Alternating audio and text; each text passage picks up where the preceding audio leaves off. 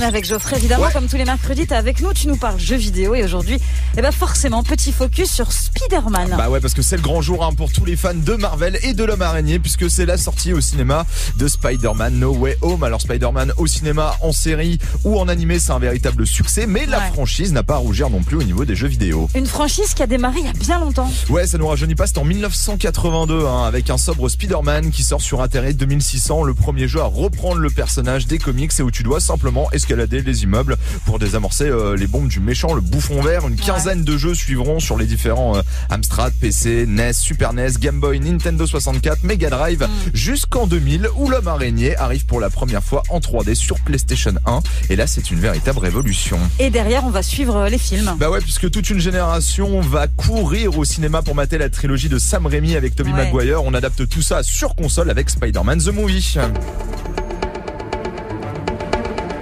C'est sorti en 2002 sur PlayStation 2, GameCube, Xbox, Game Boy, DS et PC. Le jeu reprend l'intrigue du film et vient agrémenter le récit d'éléments tirés des comics. Un jeu hyper efficace qui aura droit à deux suites comme les films. Alors des suites qui rencontrent des succès un petit peu plus mitigés. Dans les années 2000-2010, c'est pareil. Hein. Il y a une quinzaine de jeux qui vont sortir avec plus ou moins de succès. On pourra noter quand même les versions mobiles assez réussies d'Ultimate Spider-Man euh, Total Mayhem en 2010 et Spider-Man Unlimited en 2014. Succès aussi pour les adaptations de The Amazing Spider-Man qui décideront de prolonger les scénarios des films avec euh, Andrew Garfield. Ça sera les derniers sur les consoles Microsoft et Nintendo. On se dit, euh, c'est pas mal et pourtant, bah, le meilleur reste à venir. Bah ouais, avec PlayStation hein, qui va prendre le relais en 2018 avec Marvel Spider-Man sur PS4, sûrement l'une des meilleures adaptations de comics en jeu vidéo. Le jeu te met euh, dans un open world incroyable, raconte une histoire originale réunissant un bon nombre d'ennemis bien connus avec des phases d'exploration, de combat, d'infiltration tellement efficaces que Sony et Insomniac Games, qui sont les développeurs et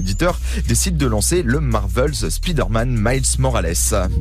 Écoute, je crois pas être prêt à bosser en solo. Tu dois prêter serment. Je promets de faire tout ce qui est en mon pouvoir pour protéger cette ville. Je promets. À chaque fois que j'ai l'impression d'être vraiment Spider-Man, je fais tout foirer. C'est toi, Spider-Man. Tu peux y arriver. À ta façon.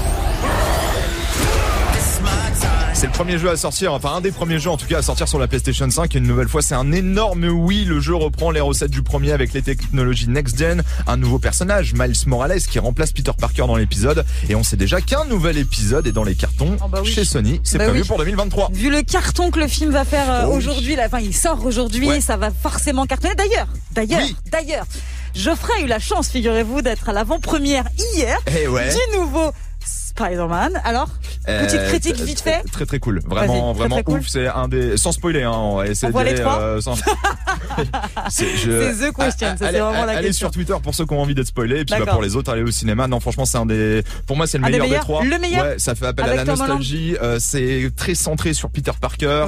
Il y a plein de méchants qu'on connaît. L'histoire est bien. Peut-être un peu trop long. Il y a peut-être quelques longueurs. Combien de temps dure On est au-delà des deux heures. Je hein, sais pas ce qui se passe avec les films. Après les Marvel, c'est généralement long les Marvel. Hein, ouais, ouais, mais euh, mais voilà. Et puis bah comme d'habitude pour tous les fans de la MCU, faut rester euh, après le générique parce que la scène post générique est très très sympa. Ah, mais ils allument pas la lumière en général quand il y a un truc à voir. Ouais, ouais, ouais. ouais, ils allument pas la lumière.